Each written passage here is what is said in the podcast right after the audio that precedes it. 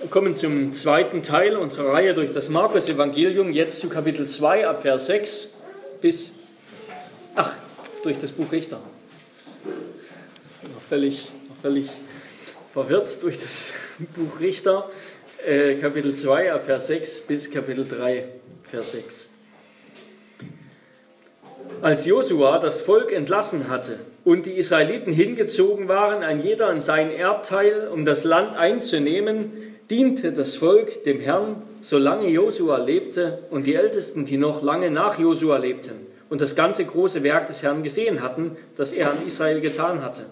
Da starb Josua, der Sohn Nuns, der Knecht des Herrn, als er 110 Jahre alt war.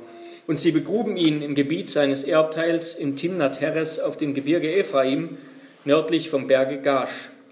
Als auch alle, die zu der Zeit gelebt hatten, zu ihren Vätern versammelt waren, kam nach ihnen ein anderes Geschlecht auf, das den Herrn nicht kannte, noch das Werk, das er an Israel getan hatte. Da taten die Israeliten, was dem Herrn missfiel, und dienten den Baalen und verließen den Herrn, den Gott ihrer Väter, der sie aus Ägyptenland geführt hatte, und folgten anderen Göttern nach, von den Göttern der Völker, die um sie her wohnten, und beteten sie an und erzürnten den Herrn denn sie verließen den Herrn und dienten dem Baal und den Astarten. So entbrannte denn der Zorn des Herrn über Israel, und er gab sie in die Hand von Räubern, die sie beraubten, und verkaufte sie in die Hand ihrer Feinde ringsumher. Und sie konnten nicht mehr ihren Feinden widerstehen, sondern so oft sie auszogen, war, der Hand, war des Herrn Hand wider sie zum Unheil, wie denn der Herr ihnen gesagt und geschworen hatte, und sie wurden hart bedrängt. Wenn dann der Herr Richter erweckte, die sie aus der Hand der Räuber retteten, so gehorchten sie auch ihren Richtern nicht, sondern wandten sich treulos anderen Göttern zu und beteten sie an und wichen bald von dem Weg, auf dem ihre Väter gegangen waren, als sie des Herrn Geboten gehorchten. Sie jedoch taten nicht wie diese. Wenn aber der Herr ihnen Richter erweckte, so war der Herr mit dem Richter und errettete sie aus der Hand ihrer Feinde, solange der Richter lebte. Denn der Herr hatte Mitleid, wenn sie klagten über die, die sie unterdrückten und bedrängten. Wenn aber der Richter gestorben war, so fielen sie wieder ab und trieben es ärger als ihre Väter, indem sie anderen Göttern folgten, ihnen zu dienen und sie anzubeten. Sie ließen nicht von ihrem Tun, noch von ihrem halsstarrigen Wandel. Darum entbrannte der Zorn des Herrn über Israel, und er sprach, weil dies Volk meinen Bund übertreten hat, den ich ihren Vätern geboten habe, und meiner Stimme nicht gehorcht hat, so will ich auch hinfort keines der Völker vor ihnen vertreiben, die Josua übrig gelassen hat, als er starb, damit ich, damit ich Israel durch sie prüfe, ob sie auf dem Wege des Herrn bleiben und darauf wandeln, wie ihre Väter geblieben sind oder nicht. So ließ der Herr diese Völker, die er nicht in Josuas Hand gegeben hatte, übrig, ohne sie so zugleich zu vertreiben. Dies sind die Völker, die der Herr übrig ließ, damit er durch sie Israel prüfte, alle, die nichts wussten von all den Kriegen um Kanaan und die künftigen Geschlechter der Israeliten Krieg führen lehrte. Nur die Völker ließ er übrig, von denen die Israeliten früher nichts gewusst hatten, nämlich die fünf Fürsten der Philister und alle Kanaaniter und Sidonier und Hiviter, die am Gebirge Libanon wohnten, vom Berg Baal Hermon an bis dorthin, wo es nach Hamat geht. Diese blieben, um Israel durch sie zu prüfen, damit kund würde, ob sie den Geboten des Herrn gehorchten, die er ihren Vätern durch Mose geboten hatte. Als nun die Israeliten wohnten unter den Kanaanitern, Hethitern, Amoritern, Perisitern, Hivitern und Jebusitern, nahmen sie deren Töchter zu Frauen und gaben ihre Töchter deren Söhnen und dienten deren Göttern. Wort des lebendigen Gottes. Wir nehmen Platz zur Predigt.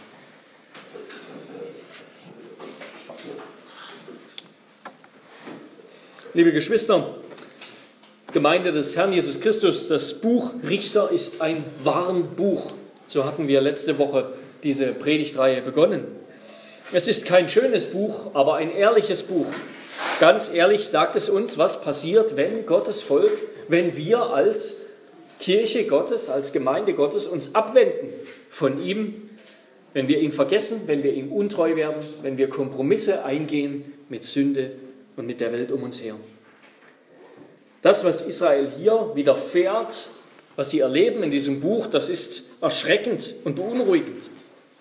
Wir sehen es schon hier in diesen ersten beiden oder drei, ja, zwei Kapiteln. Ähm, statt dass Israel das Land Kanaan einnimmt, wird Israel sozusagen vom Land Kanaan verschlungen. Sie, Israel wird kanaanisiert, statt sie das Land Kanaan judaisieren oder einnehmen. In unserer Sprache würden wir heute sagen, die Gemeinde wird verweltlicht. Und vor genau dieser Gefahr der, der Verweltlichung der Kirche, vor genau dieser Gefahr warnt uns das Buch Richter. Und das ist für uns heute sehr relevant. Und unser Leben heute als Christen im 21. Jahrhundert ist dem Leben der Israeliten in Kanaan in vielem ähnlich. Kanaan war damals ein, ein Land, das erfüllt war von vielen Völkern. Viele verschiedene Völker, Volksgruppen, Stämme wohnten in diesem Land. Noch dazu hatte lange Zeit Ägypten die Vorherrschaft über diesen ganzen Bereich am Mittelmeer. Und gerade in dieser gleichen Zeit ungefähr, das geht natürlich alles um Jahrzehnte, ähm, in der Israel in das Land Kanaan kam, kamen auch die Philister in das Land. Die Philister, die, zu, die nicht immer in diesem Land waren, sondern sogenannte Seevölker waren, die aus, aus Südosteuropa und aus Kleinasien kamen über das Mittelmeer und sich dann dort in Kanaan angesiedelt haben. Das wissen wir daher, weil als Josua teilweise diese Städte erobert hatte, wo die Philister später wohnten, wir dort noch nichts lesen von den Philistern und eben die Philister gerade zu dieser Zeit auch ins Land gekommen sind, sozusagen von der anderen Seite. Also das Land Kanaan war damals ein multiethnischer, bunter Kessel, könnte man sagen. Und es war zugleich eine ganz multireligiöse Gesellschaft, um es mal positiv auszudrücken.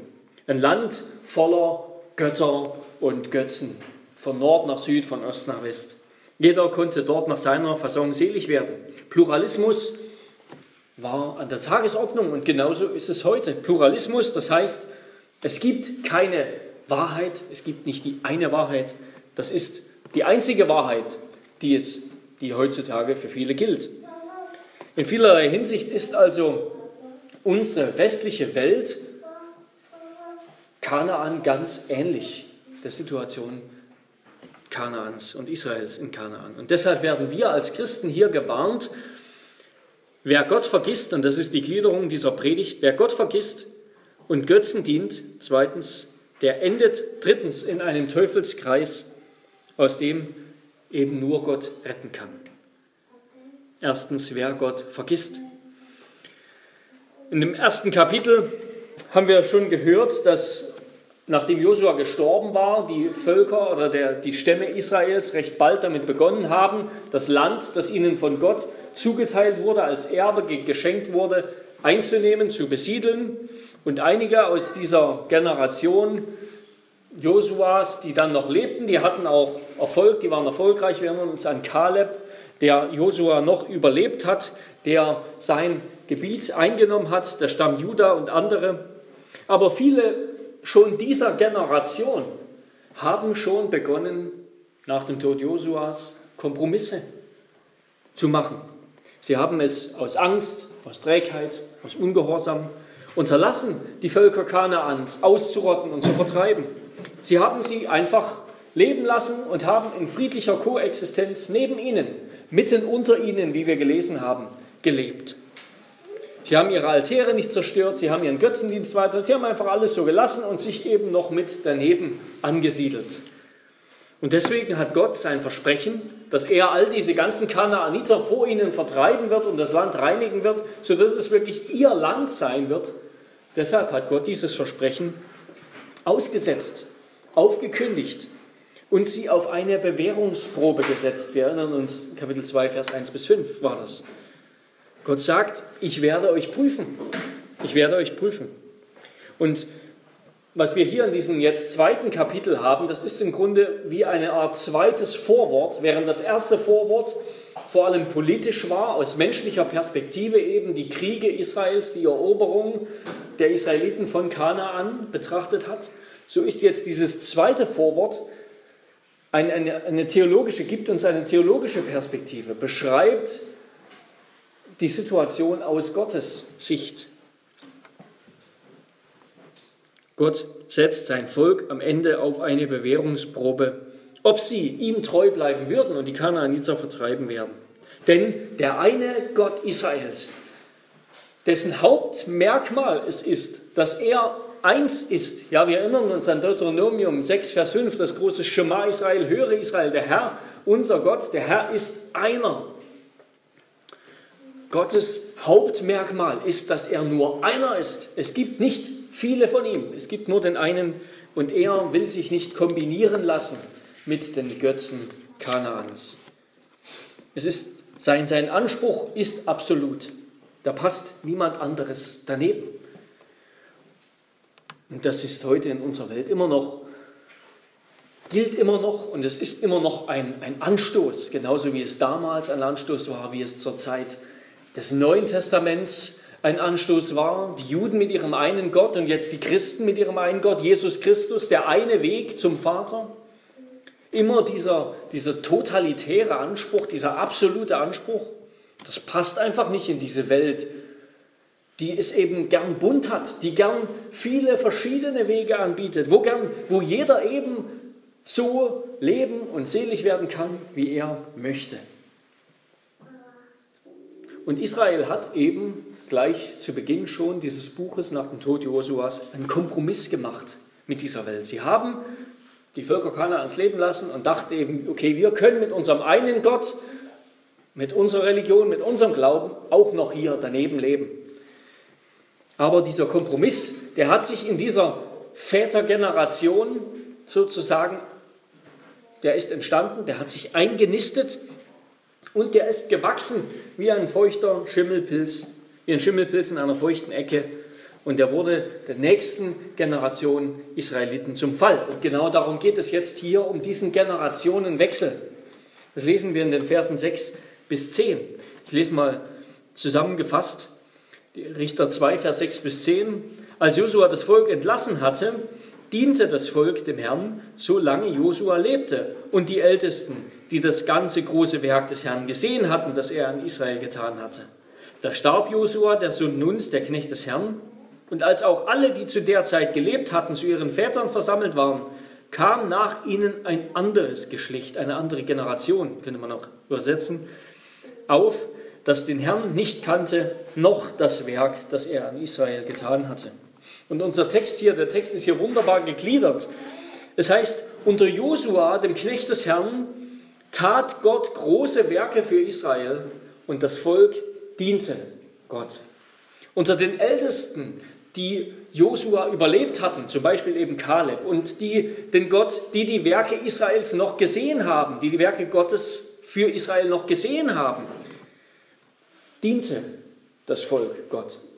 Aber dann in der nächsten Generation, die die Werke des Herrn nicht mehr kannten, die weder den Herrn noch das Werk kannten, das er an Israel getan hatte, dienten sie Gott nicht mehr. Das kommt dann in Vers 11. Ja, sie kannten Gott, diese nächste Generation, diese Kindergeneration, sie kannten Gott nicht weil sie sein Werk für Israel unter Mose und Josua nicht mehr kannten. In Kapitel 3, Vers 1 heißt es, sie wussten nichts von all den Kriegen um Kanaan.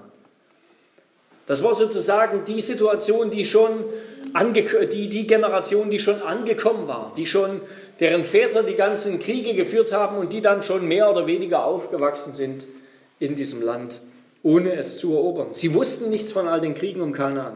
Und sie dienten Gott nicht, weil sie ihn nicht kannten. Ja? Sie kannten Gott nicht, weil sie seine Werke nicht mehr kannten.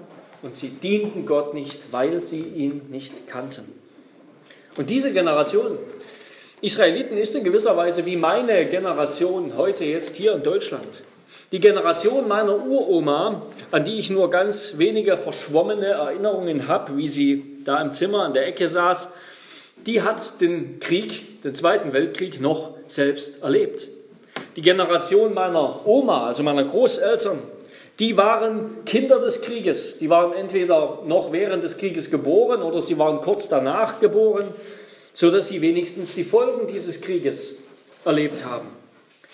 Die Generation meiner Eltern, die kannte die Generation derer, die den Krieg erlebt haben oder die Folgen des Krieges erlebt haben, noch direkt. Und sie erlebten einen kalten Krieg und ein kommunistisches Regime, zumindest im Osten. Aber meine Generation weiß nichts mehr vom Krieg. Die Not und das Leid und die Folgen des Krieges, die Schrecken des Krieges, von all dem wissen wir Menschen wie ich nichts mehr. Es ist uns schon fern. Und jemand hat einmal gesagt, ein Komiker, die Kriege, die heute im Westen geführt werden, die drehen sich um Gender, Sternchen, Veggie-Days, Kohlekraftwerke und natürlich das Recht auf Abtreibung. Ja, wir sind leider vergesslich. Meine Frau hat mich, als ich mal zu streng war mit unseren Kindern, einmal daran erinnert, dass auch wir einmal Kinder waren. Ja, und das stimmt. Und es ist keine banale Wahrheit. Es ist eine ganz wichtige Sache, sich daran zu erinnern. Ich erinnere mich noch, wie ich mir als Kind, schon als etwas älterer Junge, selbst dachte, dass ich später mal nicht vergessen will, dass ich auch ein Kind war. Wenn man sich eben mal unrecht behandelt gefühlt hat von den Eltern, will man diesen Fehler später nicht machen, sondern sich erinnern, dass man mal ein Kind war. Aber ich habe es vergessen. Ich habe vergessen, dass ich auch mal so ein sturer, unkonzentrierter, eigenwilliger, kningeliger, kleiner Lausbub war. Ja, wir vergessen vieles. Wir vergessen vieles und allen voran vergessen wir Gott, sein Wort und sein Werk. In Hosea 13, Hosea 13, Vers 6, da heißt es über gerade diese Generation Israeliten, die in das Land Kanaan gekommen sind, als sie aber Weide fanden, wurden sie satt und als sie satt wurden, überhoben sich, überhob sich ihr Herz, darum vergaßen sie mich. Ja, eine satte Generation vergisst Gott. Sie haben die Perspektive Gottes auf ihr Leben verloren. Sie haben vergessen, dass sie eigentlich ja jetzt noch in Ägypten wären, als Knechte und Sklaven in Ägypten, wenn Gott sie nicht herausgeführt hätte. Ihre Eltern haben das noch erlebt oder wussten noch davon oder wussten von dem Schrecken, dieses Land Kanaan zu erobern. Sie haben das alles vergessen. Sie waren keine Pilger mehr. Sie waren keine Pilger mehr, sie waren Angekommene, die meinen, Gott nicht mehr zu brauchen. Wir wohnen jetzt ja hier, ist unser Land, jetzt ist alles gut. Jetzt brauchen wir Gott nicht mehr. So hatten auch die Israeliten Gott vergessen, beziehungsweise kannte die Generation der Kinder Gott nicht mehr. Und eben gerade das, dass sie Gott nicht kannten und sein Werk, das haben wir auch am Mittwoch in der Bibelstunde so gehört, dass sie Gott nicht kannten und sein Werk, das ist die Wurzel des Übels. Das ist die Wurzel des Götzendienstes und Abfalls. Sie folgten nicht mehr dem Muster der Knechte des Herrn Josua und Mose und ihrer Väter, die noch Gott dienten. Und wie eindringlich hatte Josua sie gewarnt, hatte Josua sie gewarnt vor dem Tag, an dem das passiert, wir lesen Josua 23, wenn ihr euch aber abwendet und dem Überrest dieser Völker anhängt, die unter euch übrig geblieben sind, in Klammern, weil ihr sie vorher nicht ausgerottet habt, und euch mit ihnen verheiratet, so dass ihr euch untereinander vermischt, so sollt ihr gewiss wissen, dass dann der Herr euer Gott nicht länger diese Völker vor euch vertreiben wird, sondern sie werden euch zur Schlinge werden und zum Fallstrick und zur Geißel an eurer Seite und zu Dornen in euren Augen, bis ihr vertilgt seid aus diesem guten Land, das der Herr euer Gott euch gegeben hat. Ja, sie, sie waren gewarnt, all das hat Gott schon angekündigt. Und sofort stellen wir uns natürlich die Schuldfrage. Wer war schuld daran? Waren es nicht die Eltern, die ihren Kindern nicht deutlich gesagt haben, was passieren wird, wenn sie Gott vergessen? Die ihren Kindern nicht eben eine Identität eingepflanzt und mitgegeben haben, eine Identität als das Volk Gottes, das Gott, der Herr aus Ägypten erlöst hat? Und sicherlich ist es die schöne und oberste Pflicht, Verpflichtung der Eltern, ihren Kindern den Weg des Herrn zu weisen. Im Alten Testament heißt es immer wieder, wenn euch eure Kinder fragen, sollt ihr ihnen antworten. sollt ihnen sagen, dass es Jahwe war, Gott, der Herr, der, der Schöpfer des Himmels und der Erde, der eure Eltern, der euer Volk aus Ägypten erlöst hat, der euch durchs Rote Meer gerettet hat, der große, mächtige Könige vor euch vertrieben hat und so weiter. Ihr sollt ihnen das sagen, denn das ist eure Identität, das soll auch die Identität eurer Kinder bleiben. Und so soll auch die Geschichte von Jesus unsere Identität sein. Die Geschichte, natürlich die Geschichte des Alten und Neuen Testaments, ja, des Exodus und des wahren Exodus von Golgatha und am Ostermorgen. Die Geschichte von Jesus soll unsere Identität und die Identität unserer Kinder werden. Und Geschichten zu erzählen, Gottes Geschichten aus der Bibel, ist ein wunderbares Mittel, um diese Wahrheiten an Kinder weiterzugeben. Kinder lieben Geschichten. Und die Geschichten der Bibel, die kann man sehr spannend erzählen, nicht so langweilig, wie ich sie oft predige. Der Exodus von Golgatha und Ostern, der bildet die, die Grundlage, die Identität einer christlichen Familie, sollte das bilden. Wir sollten von uns denken, als wir sind. Wir sind die Schusters oder die, wer auch immer, die Gott erlöst hat, die Christus am Kreuz erkauft hat, die zu Gott gehören. Der Glaube an Jesus Christus, der uns errettet hat, der sollte Teil eines Familienkodex werden. Wir wollen nicht nur eine Familienethik haben, wir sind die Familie so und so, wir leben so und so nicht sondern auch eine Familiendogmatik sozusagen. Wir sind die Familie so und so, wir sind befreit und gerettet von Christus, wir gehören ihm. Und jeder füge seine persönliche Befreiungsgeschichte hinzu, wie Gott ihn auch persönlich errettet und befreit hat. All das ist ein hoher Anspruch an uns. Wir werden noch weiter gleich darauf kommen, bei dem wir alle, alle Eltern immer wieder fallen und versagen aber Gott ist gnädig. Wir kommen noch weiter darauf. Aber unser Text klagt hier nicht die Eltern an. Ja, der Text klagt nicht die Eltern an, sondern die Generation der Kinder. Das Nicht-Kennen, das Gott nicht kennen, das war ihre Entscheidung, nicht die der Eltern. Diese Entscheidung haben sie getroffen, verlockt durch die kanaanitische Kultur in ihrem Umfeld, die ihre Eltern nicht zerstört haben. Wir können also sagen, es ist die Aufgabe der Eltern, dafür zu sorgen, dass die Kinder nicht mit einem Narrativ der Götzen Kanaans aufwachsen, dass die Kinder nicht in ein, mit einem Narrativ dieser Welt aufwachsen. Also was diese Welt uns erzählt, wer wir eigentlich sind, sondern dass sie mit dem Narrativ Jahres, mit der Geschichte Gottes aufwachsen, zu der sie gehören wie es heißt in unserer Frage im Heidelberger Katechismus über die Kirche. Ja, was ist die Kirche? Da, da, da, da, da, von der auch ich ein lebendiges Glied bin und ewig bleiben werde. Das, das ist die Geschichte, die die Eltern ihren Kindern weitergeben sollen. Und die Aufgabe der Kinder ist es, dem Gott ihrer Eltern, Jahwe, zu folgen. Nicht den Göttern Kanaans. Gott kennenzulernen und kennen zu wollen nicht die Götzen Kanaans. Jede Generation muss den Herrn und die Autorität und Wahrheit seines Wortes für sich kennenlernen. Jede Generation, jeder Mensch muss für sich wieder neu erkennen, dass die Bibel Gottes Wort ist.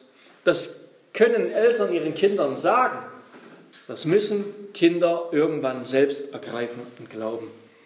Jesus sagt über den Heiligen Geist, den er seinen Jüngern senden wird nach seiner Himmelfahrt, Johannes 16, Vers 13, er wird euch in die ganze Wahrheit leiten. Ja, zu diesem euch gehört jede christliche Generation, das heilige christliche Volk aller Zeiten, so sagt Eduard Böhle. Jede Generation hat das Recht und die Pflicht, sich aufs Neue selbst dem Herrn ganz hinzugeben und ihm zu dienen. Gottes Geist will jede Generation aufs Neue in die Wahrheit Christi führen. Denn wie hat Gott versprochen, wie haben wir in diesem Gottesdienst zuerst gehört und ruft zur Anbetung, Jeremia 32, und sie sollen mein Volk sein, und ich will ihr Gott sein. Und ich will ihnen ein Herz und einen Wandel geben, dass sie mich alle Zeit fürchten, ihnen selbst zum Besten und ihren Kindern nach ihnen. Ja, Gott, Gott denkt an die Kinder. Gott hat die Kinder im Blick. Gott ist ein Gott ein, der Generationen, nicht nur einer einzigen Generation. Gott will, dass die nächste Generation auch zu ihm gehört. Deshalb bestehen wir und beharren wir auf der Kindertaufe, weil wir glauben, dass Gott auch im neuen Bund noch ein Gott der Generationen ist. Ein Gott, der auch die Kinder mit in seinen Bund hineinnimmt, wie er das versprochen hat. Gott ist uns und unseren Kindern gnädig, obwohl weder wir noch unsere Kinder das verdienen. Gott will auch die Herzen unserer Kinder erneuern. Ja, und uns als Eltern sozusagen dürfen wir uns sagen lassen, glaubt, dass Gott stark genug ist, eure Kinder zu retten, ganz gleich, wie ihr versagt. Und wer versagt nicht? Wer versagt nicht in diesem hohen Anspruch des Elternseins? Und es war doch Gott, es war doch Gott, der zuerst den Götzendiener Abraham berufen hat und in ihn Glauben geweckt hat. Ja, wie hat die Geschichte Israels angefangen? Was war die erste Generation? Das war Abraham. Abraham, der Götzendiener aus Mesopotamien. So heißt es in Josua 24, Vers 2 und 3. Gott hat zuerst einen erweckt und ihn berufen. Und er war es, der auch unsere Herzen zu Christus, zu sich gezogen hat, sodass wir uns von den Götzen zu Gott bekehrt haben, um dem lebendigen und wahren Gott zu dienen. Ja, er vermag das auch mit unseren Kindern zu tun. Er hat die Macht und er hat die Gnade und er hat es versprochen. Lasst uns glauben, dass Gott stark genug ist, unsere Kinder zu retten. Und damit kommen wir zum zweiten Punkt, wer Gott vergisst und Götzen dient. Wer Gott vergisst und Götzen dient. Was war die Konsequenz aus dieser Gottvergessenheit? Sie kannten Gott, den Gott Abrahams, Isaaks und Jakobs, den Gott ihrer Väter nicht mehr, der ihr Volk aus Ägypten befreit hat. Und diese Generation, so heißt es dann in Vers 11, tat, sie taten, was böse war in den Augen des Herrn und dienten den Baalen. Sie taten, was böse war in den Augen des Herrn und dienten den Baalen. Wer Gott nicht kennt, der macht sich auf die Suche nach Götzen. Er braucht etwas, was diesen Platz einnimmt, den Gott hatte. Und Götzen bieten sich an. Götzen sind so viel angenehmer als Gott für den Sünder, denn sie scheinen unseren Wünschen zu dienen. Sie, sie wollen uns ja zufriedenstellen. Sie wollen uns das geben, was wir verlangen. Der ganze Punkt ist einfach, das ist eine Lüge. In Wirklichkeit werden wir zu Sklaven dieser Götzen. Wer Gott nicht kennt, der entbrennt, sagt Paulus, in unersättlicher Begierde. Und warum? Weil es doch Gott ist, den der Mensch braucht. Es ist Gott, den der Mensch braucht. Und wenn Gott nicht da ist, ja, dann, dann, kann, dann, dann ist da ein unersättliches Verlangen. Es muss mehr sein, es muss immer mehr sein. Und dieses Verlangen nach etwas anderem als Gott, das, das stürzt den Menschen selbst um. Das, das führt ihn zu Fall. Das ist sein Tod, sein Ende. Wenn da nicht mehr das dankbare Vertrauen auf Gott ist, das dankbare Vertrauen auf Gott und der fröhliche Gehorsam eines guten Gewissens gegenüber Gott und seinem Wort. Wenn das nicht mehr da ist, dann ist Begierde da nach etwas, das Gott ersetzen kann, aber nichts kann Gott ersetzen. Wer Gott nicht kennt, der ist verblendet in seiner Liebe zur Sünde. Ihm fehlt das Licht der Wahrheit. Und je weiter, je länger so jemand es treibt, desto sturer wird er in der Ablehnung, in der Ablehnung Gottes. Epheser 4, Vers 17, 17 bis 20.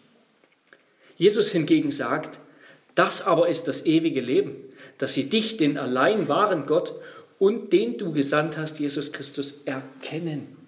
Ja, dass wir Gott kennen, dass wir Gott erkennen. Das ist das Leben. Und Gott erkennen, das ist nicht nur eine intellektuelle Sache, so, so eine, eine, eine Wahrnehmung von Informationen über Gott und was er getan hat, sondern es ist eine Erfahrung. Es ist die Erfahrung der Wahrheit. Die Erfahrung der Begegnung mit Jesus. Gott zu erkennen ist die Erfahrung, dass dieser Gott mich aus Tod und Sünde erlöst hat. Dass er mich aus dem Ägypten meiner verfluchten Schufterei in unstillbarer Begierde nach Frieden und Freude und Glück erlöst hat, die aber doch ruhelos war und nie endete. Ja, wie es heißt in unserem Katechismus, dass nicht allein anderen, sondern auch mir Vergebung der Sünden, ewige Gerechtigkeit und Heil von Gott geschenkt ist, aus lauter Gnade allein des Verdienstes Christi willen. Ja, Gott zu erkennen, das ist die Erfahrung, dass dieser Gott mich aus Sünde und Tod erlöst hat, dass er mich erlöst hat aus dem Konsumwahn unserer Zeit, der uns ununterbrochen predigt, predigt du bist, was du kaufst. Du bist, was du trägst. Deine Kleidung, dein Schmuck, dein Make-up. Er hat uns erlöst aus diesem narzisstischen Selbstverwirklichungswahn unserer Zeit, der uns immer sagt, du musst dich selbst zu jemandem machen. Mache dich wertvoll und geliebt, indem du dich den Schönheitsidealen des Stars anpasst. Mache dich geachtet, indem du zeigst, dass du es zu was gebracht hast im Leben. Mach dich zu etwas dann wirst du geachtet und so weiter. Gott hat uns erlöst von den endlos vielen Götzen unserer Zeit, aller Zeiten, die uns sagen, du musst dich selbst erlösen. Und du kannst dich selbst erlösen. Bete mich nur an. Mach dich zu jemandem, mach dich zu deinem eigenen Gott, in den du dich reich machst. Kaufe dies, baue das, zieh das an, schaue diese Videos, befriedige deine Bedürfnisse, Iss dieses und jenes Essen. Und du wirst glücklich, du wirst erfüllt, du wirst geachtet, erfolgreich. Aber all das ist Lüge und Betrug. All das ist Lüge und Betrug. Und das muss Israel in diesem Buch schmerzhaft erfahren, immer und immer wieder.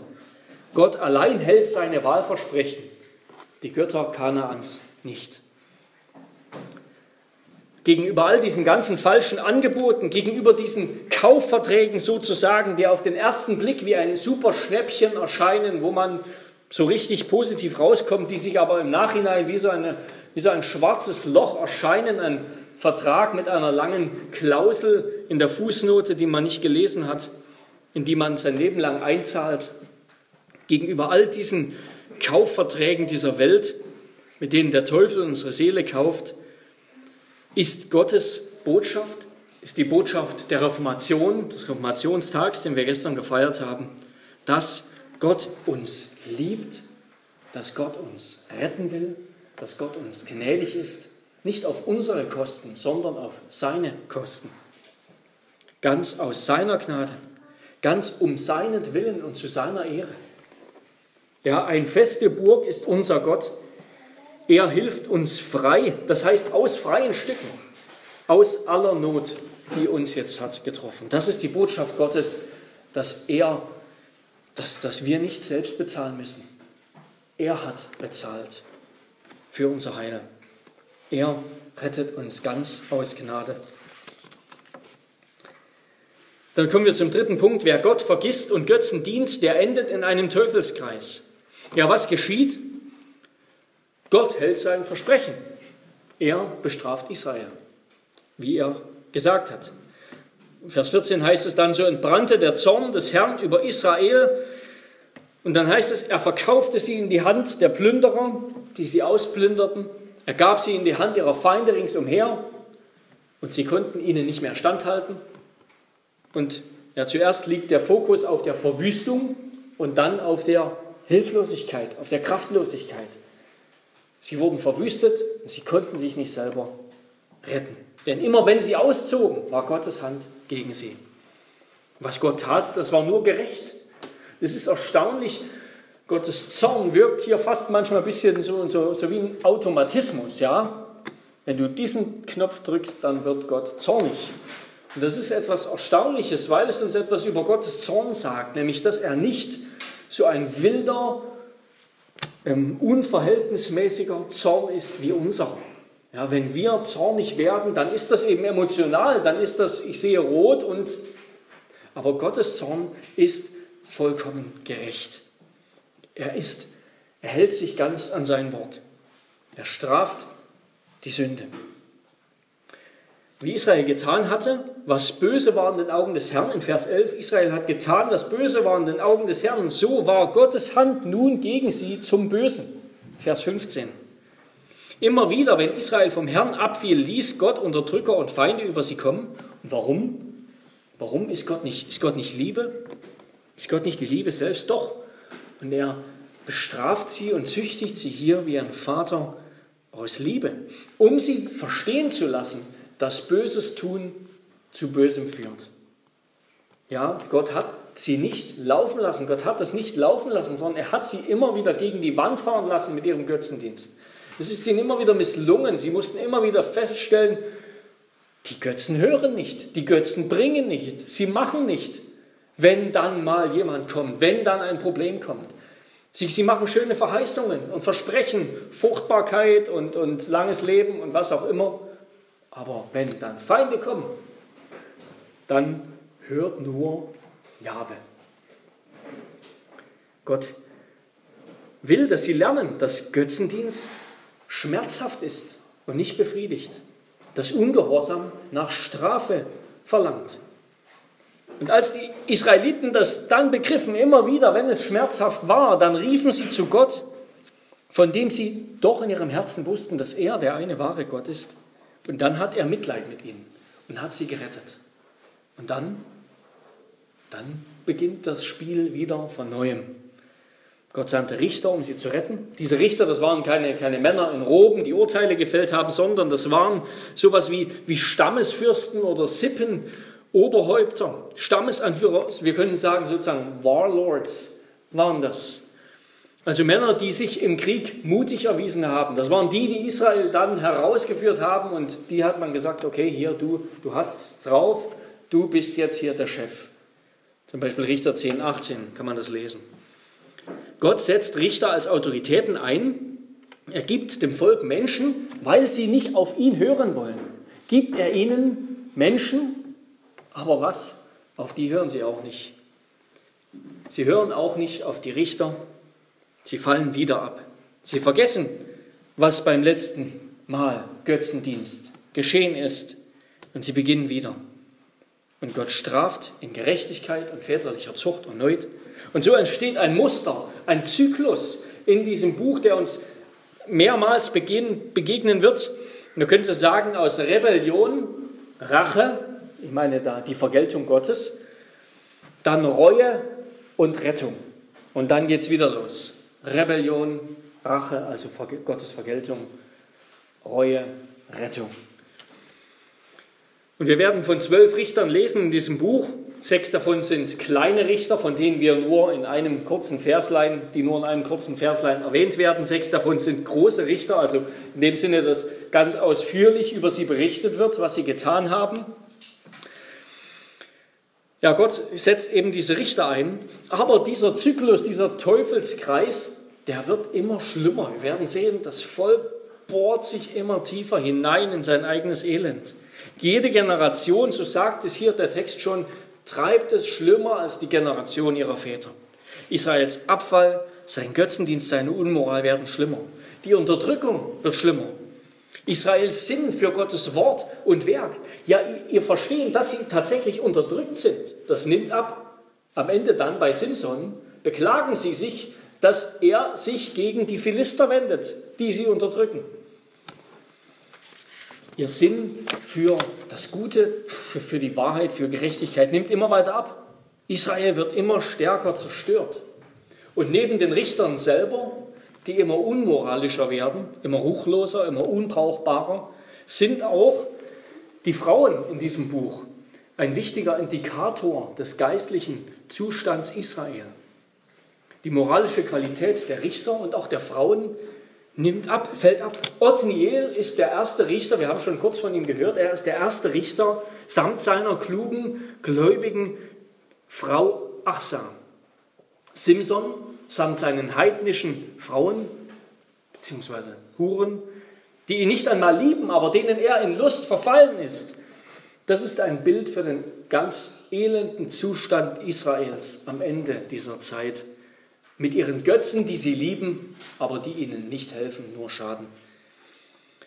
Und dort, wo die Israeliten am Anfang die Kanaaniter hätten auslöschen sollen, da führen sie am Ende des Buches einen Bruderkrieg und löschen beinahe einen ihrer eigenen Stämme, den Stamm Benjamin, aus.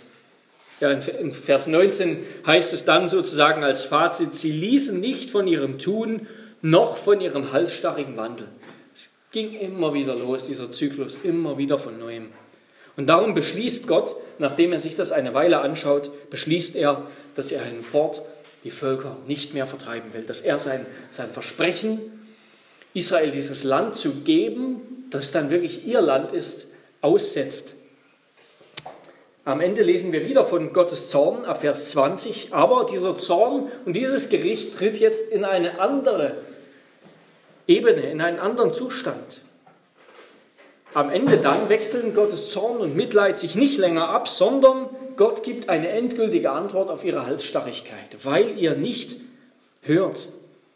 Am Ende, Vers 20 und 21, spricht Gott nicht mehr zu Israel, sondern er spricht über Israel.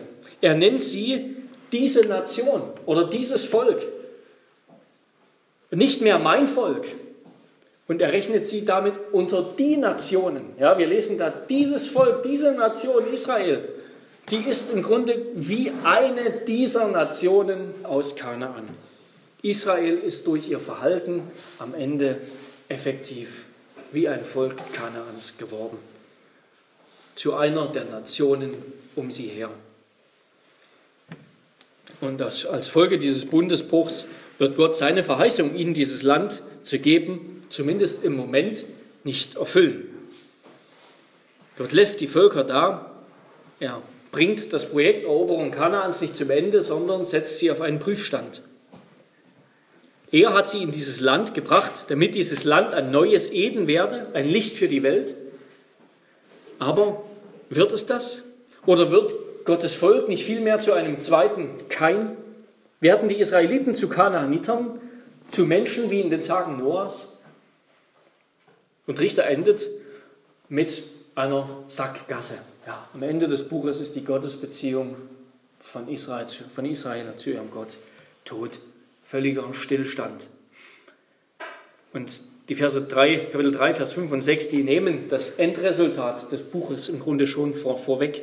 Als nun die Israeliten wohnten unter den Kanaanitern, Hethitern, Amoritern, Perisitern und so weiter, nahmen sie deren Töchter zu Frauen und gaben ihre Töchter deren Söhnen und dienten deren Göttern. Und das war's. Das ist das Fazit.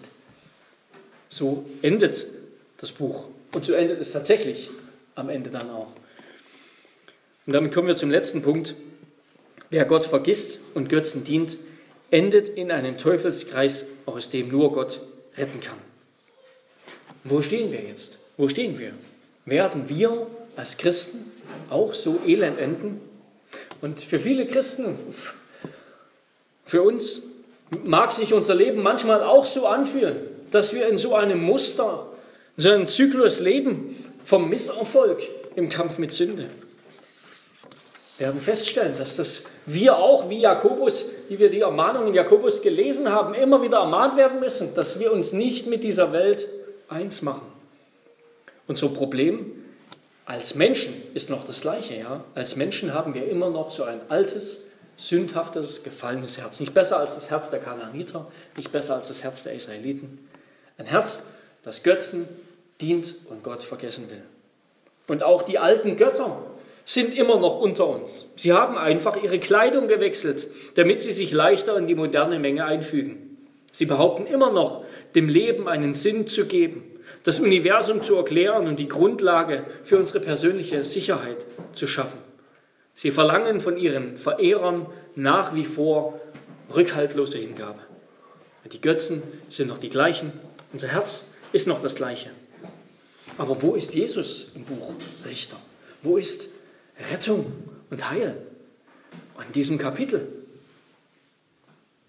nicht da. Und das ist genau das Problem. Das ist ein Teil der Antwort. Ja. Jesus ist nicht da. Interessanterweise, wenn man das Buch Richter auf Griechisch liest, also in der Septuaginta, in der griechischen Version des Alten Testaments, da beginnt Richter 1, Vers 1 wie folgt. Und es geschah nach dem Ende, nach dem Tod Jesu. Ja, wir hatten, wir hatten das schon mal. Josua auf Griechisch heißt Jesus. Er wird als Jesus übersetzt. Jesus fehlt in diesem Buch. Und das ist auch gerade ein Teil seiner Botschaft. Wo Jesus nicht der wahre König und Retter eines Menschen ist, eines Volkes ist, da wird sich der Mensch so anständig und nobel und selbstlos und äußerlich fromm er auch immer sei, da wird er sich in seiner Flucht vor Gott, in, seiner, in seinem Abfall von Gott immer weiter, immer tiefer verrennen in Sünde und Gott gegen sich aufbringen. Die Botschaft dieses Buches lautet eben gerade, wo Jesus nicht da ist, da geht es so zu. Und das Buch Richter ist vielleicht, ist vielleicht eines, kein anderes Buch der Bibel ist vielleicht so unchristlich, ja, so voller, voller so Unmoral und, und Mord und Totschlag und sonst was, wie man sich, ja, wie, wie kein anderes Buch der Bibel. Kein anderes Buch ist so unchristlich. Und unsere Gesellschaft heute ist auch der beste Beweis dafür. Für viele dieser Praktiken, ja. Kindsmord und Kinder zu opfern auf dem Altar, das findet auch heute statt in unserer Gesellschaft. Das ist Abtreibung. Eine endlose Jagd nach Glück und Befriedigung und Leben. Das ist doch das, was unsere Gesellschaft heute noch Kultur nennt. Jeder nach seinem eigenen Willen, nach seinem eigenen, wie er sich selbst verwirklichen kann. Aber nirgends wird bleibende Freude und echter Frieden gefunden. Wo Christus nicht da ist, da ist es genauso. Denn Christus allein ist der Retter. Das ist dann natürlich das Gegenteil. Christus allein ist der Retter und Gott allein ist der wahre Richter und Retter seines Volkes. In Richter 11, Vers 27 wird Gott als der Richter bezeichnet. Gott allein ist der wahre Richter und Retter seines Volkes. Und die Richter selbst, die Richterpersönlichkeiten, die Gott einsetzt, ja, die häufig und immer schlimmer, voller Fehler und Mängel sind, die Gott damit nicht gut heißt, die sind ein Schatten, ein Vorbild auf Christus als den Retter aus unserer Sünde, aus unserer Not. Und diese Welt sagt dir, sagt uns heute, bete mich an und ich rette dich. Aber sie lügt, sie lügt. Das, das, so ist der Teufel zu Adam und Eva gekommen und hat ihnen gesagt, nehmt doch die Frucht und ihr werdet zu Gott. Das war eine Lüge. So ist er zu Jesus gekommen. Nimm doch, bete mich an. Jesus hat es nicht getan. Und er ist deshalb das Leben. Der Teufel hingegen ist ein Lügner von Anfang an. Das Volk Israel ist in Kanaan ganz auf die Lügen des Teufels hereingefallen, weil sie nicht von Anfang an die Kanaaniter ausgerottet haben. Wir lernen, dass wir von uns aus dazu tendieren, mit unseren Sünden einen Frieden zu schließen, so einen Nicht-Angriffspakt. Aber das ist ein Trug. Gott will, dass wir die Sünde töten. Weg damit, ganz ausrotten. Jesus aber ist in diese Welt gekommen mit dem Anspruch, dass er uns die Wahrheit sagt. Das ist der Anspruch Jesu. Dass er uns die Wahrheit sagt, dass er dieser eine Gott ist, dieser eine Gott Israels. Das ist Jesus. Und er sagt uns die eine Wahrheit. Und dazu müssen wir als Christen immer wieder stehen. Es gibt eine Wahrheit. Es gibt sie und Jesus ist sie. Und das, was Jesus sagt. Und Jesus sagt, wenn ihr in meinem Wort bleibt, so seid ihr wahrhaftig meine Jünger und ihr werdet die Wahrheit erkennen und die Wahrheit wird euch frei machen. Und das haben Menschen immer wieder erlebt. Der Apostel Paulus, der war so jemand, der war ein stolzer Jude, der dachte, dass er alles zusammen hat, dass er ein frommer Mann ist, ein Diener Gottes auf dem richtigen Weg zum Himmel. Und dann ist er Jesus begegnet und was sagt er? Aber was mir Gewinn war, all meine, meine Identität als ein Jude und so toll wie ich war, habe ich um Christi willen für Schaden erachtet. Ja, ich erachte es für Dreck, damit ich Christus gewinne und in ihm erfunden werde. Und andere denken, Gott will uns den Spaß verderben am Leben. Gott will uns die Farben nehmen im Leben. Gott will uns in ein langweiliges, graues Spießerleben drängen. Ja, so, ein Christ ist eben so ein Spießer. Aber als Jesus kam, wer ist da zu ihm gekommen und hat Heil und Hoffnung und Leben bei ihm gesucht? Das waren die Prostituierten, die Sex im Überfluss haben. Es waren die Zöllner, die Geld im Überfluss haben. Es waren die römischen Soldaten, die Macht und Einfluss im Überfluss hatten. Es waren immer wieder Menschen, die in dieser Welt gesucht haben nach Frieden und Erfüllung und es aber nicht gefunden haben. Sie haben es bei Jesus gefunden. Und so will ich schließen mit einem Abschnitt aus dem ersten Petrusbrief, Kapitel 1, Vers 13. Darum umgürtet eure Lenden und stärkt euren Verstand, seid nüchtern und setzt eure Hoffnung ganz auf die Gnade, die euch dargeboten wird in der Offenbarung Jesu Christi.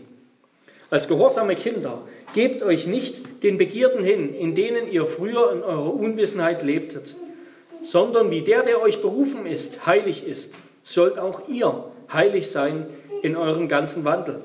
Denn es steht geschrieben, ihr sollt heilig sein, denn ich bin heilig.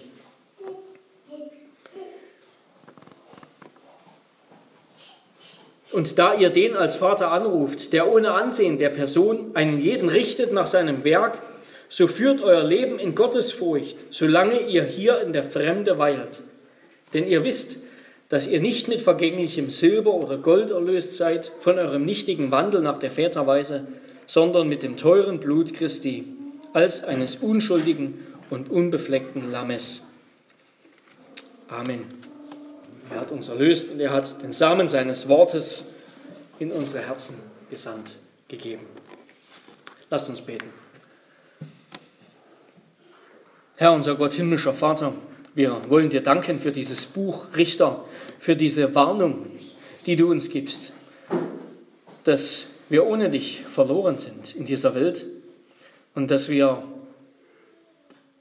immer noch, die wir immer noch die gleichen Menschen sind in uns selbst, wie die Israeliten damals, wie die Kanaaniter, dass wir in dieser Welt untergehen und von ihr verschlungen werden, wenn wir Kompromisse mit ihr eingehen, wenn wir dich nicht mehr kennen.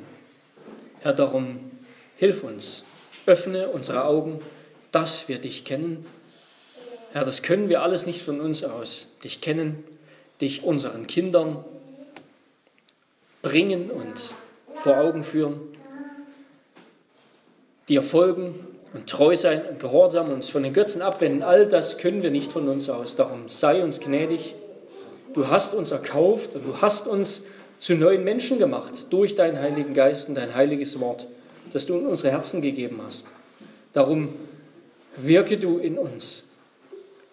Lass uns nicht mit dieser Welt fallen, sondern lass uns immer mehr zunehmen an Heiligkeit und Glanz und Licht in Christus, dass wir für diese Welt scheinen können als Lichter, die auf Christus weisen, den einzigen wahren Retter und Richter. Amen.